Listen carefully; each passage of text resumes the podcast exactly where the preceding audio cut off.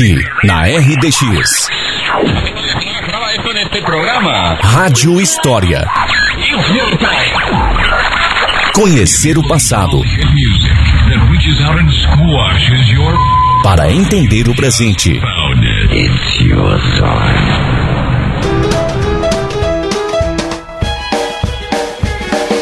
Você já se perguntou como era a rotina de São Mateus do Sul há 100 anos atrás?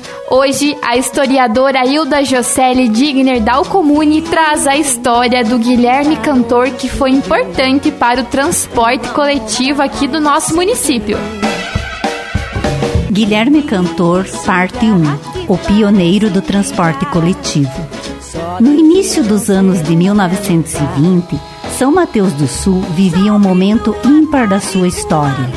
E como era viver aqui, há 100 anos atrás? Você já parou para pensar nisso? Sim, era muito diferente, meus amigos.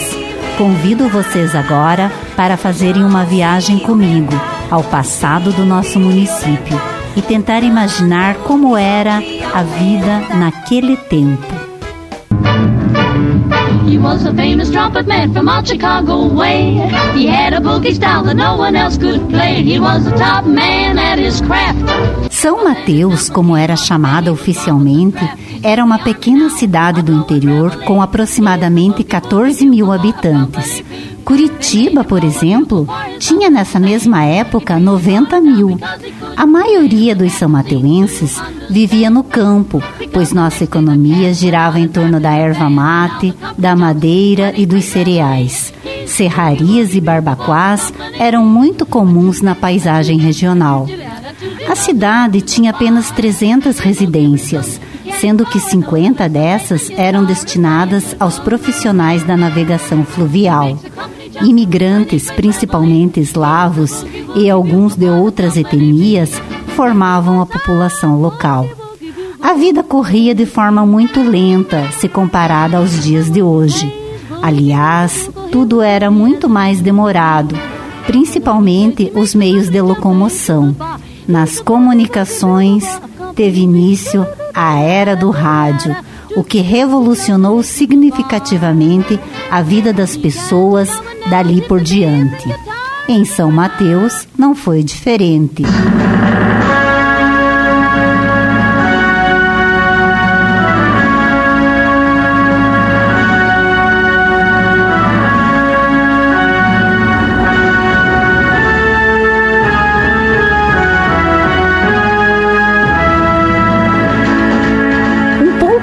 Antes desse período, em um contexto mundial de pós-Primeira Guerra, chegou na pacata cidade de São Mateus a família Cantor, vinda de Campo Largo. Guilherme Cantor, sua esposa Emília Biancolini Cantor e os dois filhos, Jorge e Amazor Orlando. Ouvindo as notícias animadoras sobre São Mateus, veio com a família para esta cidade que o acolheu. Eles saíram de Campo Largo e foram de carroça até Balsa Nova, de trem até Porto Amazonas e de lá pelo Rio Iguaçu no vapor Palmas até chegarem finalmente em São Mateus. Os meios de transporte eram uma verdadeira aventura, sem falar que praticamente não existiam estradas e as que existiam eram praticamente intransitáveis, dependendo muito das condições climáticas e do relevo. Eram chamadas estradas de rodagem, numa referência às rodas, e algumas eram chamadas de estradas carroçáveis. A empresa Lloyd Paranaense já estava instalada aqui desde 1918. O transporte fluvial, apesar de um pouco lento, funcionava com frequência, transportando mercadorias, principalmente erva mate, sal, madeira e passageiros. São Mateus era a sede da navegação fluvial e representava para a época um grande desenvolvimento local e regional. Uma viagem a bordo dos vapores levava em torno de dois dias de São Mateus a Curitiba. A vida era assim, devagar, muito devagar. Nesse verso tão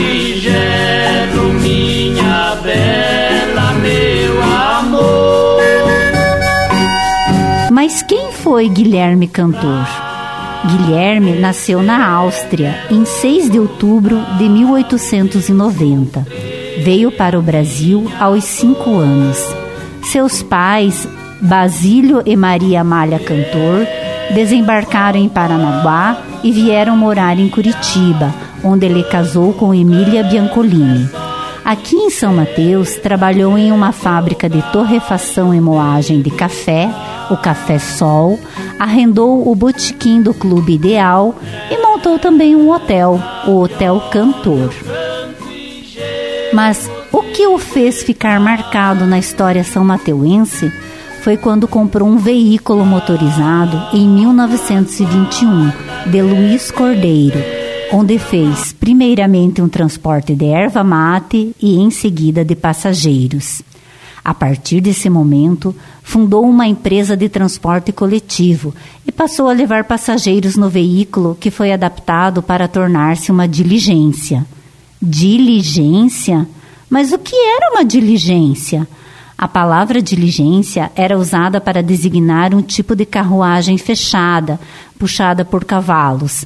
Era um transporte usado no oeste dos Estados Unidos, no final do século XIX, cuja função principal era transportar pessoas de um lugar para o outro.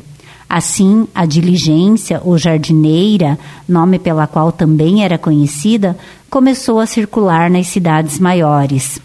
Esse veículo foi uma espécie de avô do ônibus, ou seja, um automóvel motorizado para transportar passageiros. Mas era tudo muito rústico, pois naquela época adquirir um automóvel, um auto, como era chamado, requeria grande soma em dinheiro. A maioria das pessoas nem sonhavam em ter um automóvel. Os modelos Ford, então, eram um luxo nas cidades do interior era uma coisa rara de se ver.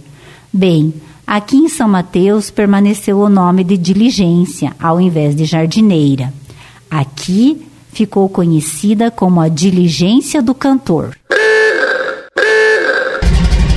Pois bem, em 30 de agosto de 1921, a diligência do cantor fez sua viagem inaugural para Três Barras.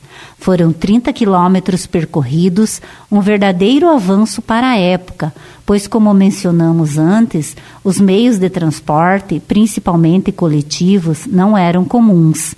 O veículo adquirido pelo cantor era da marca Ford, sem bateria, funcionando só no magneto.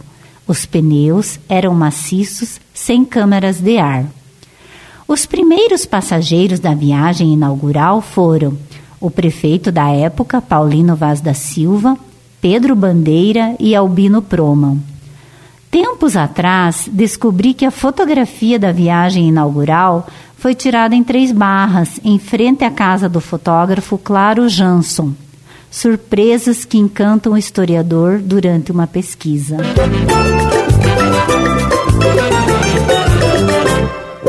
Jura? Ainda descobri algumas curiosidades sobre o transporte coletivo com a diligência de Guilherme Cantor. Como dissemos, nada era fácil em se tratando de transportes. Para uma viagem para Três Barras, por exemplo, tinham que atravessar duas balsas, uma cruzando o rio Iguaçu e a outra o Rio Negro. As balsas eram tocadas a varejão, espécie de remo, pois não possuíam cabos de aço. Quando aconteciam as enchentes periódicas dos rios, então a travessia era feita de canoa, malas e passageiros, e do outro lado do rio outra diligência os esperava. Do Rio Negro até Três Barras, os passageiros iam a pé. Em tempo normal, a diligência saía de São Mateus às 5 horas da manhã e chegava em Três Barras, Santa Catarina, às 10 horas aproximadamente.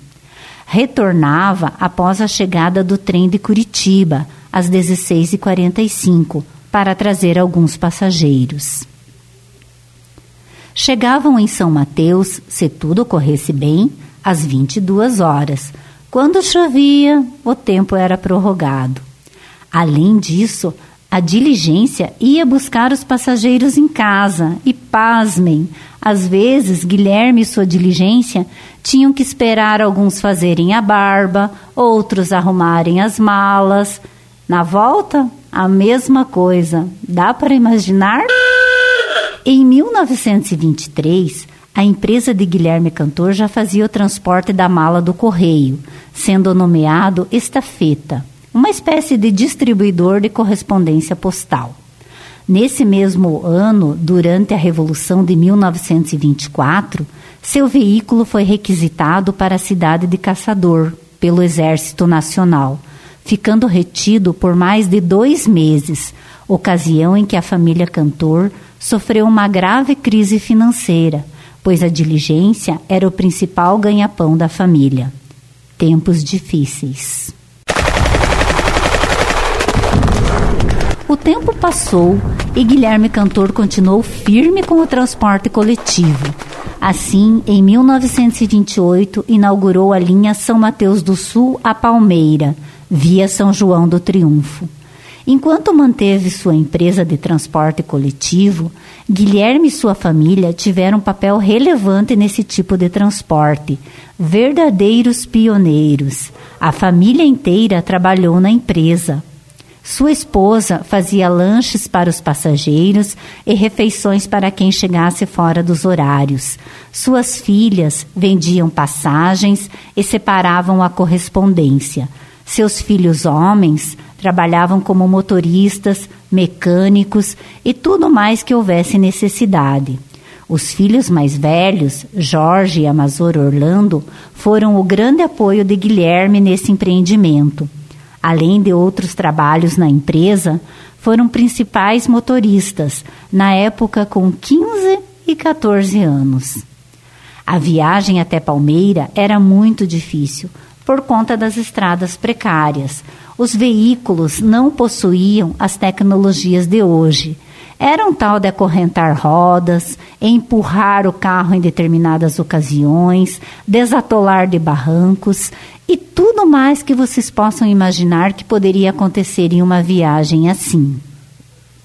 Quase em toda viagem a diligência encalhava, ora por conta da chuva, ora por conta do areião pesado que cobria a estrada.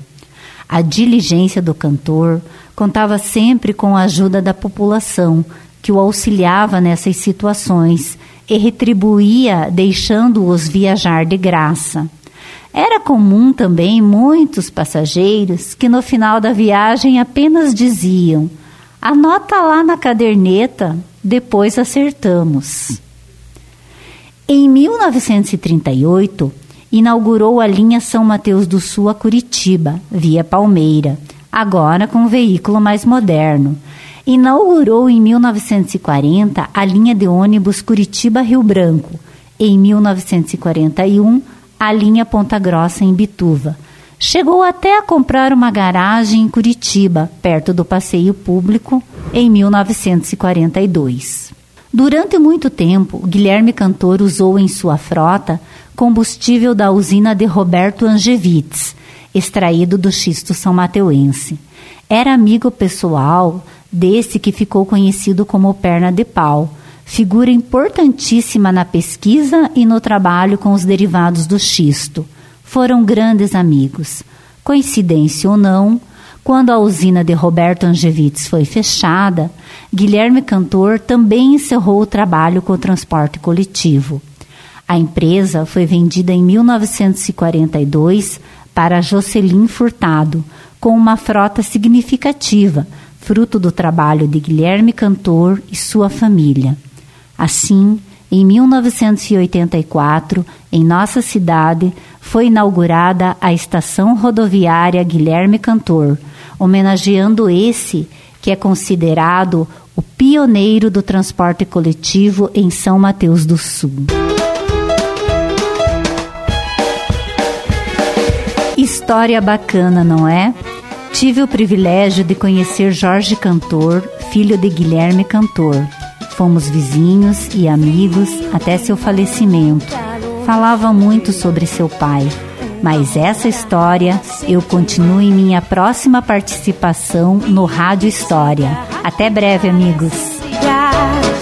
Só desejam ser um belo par.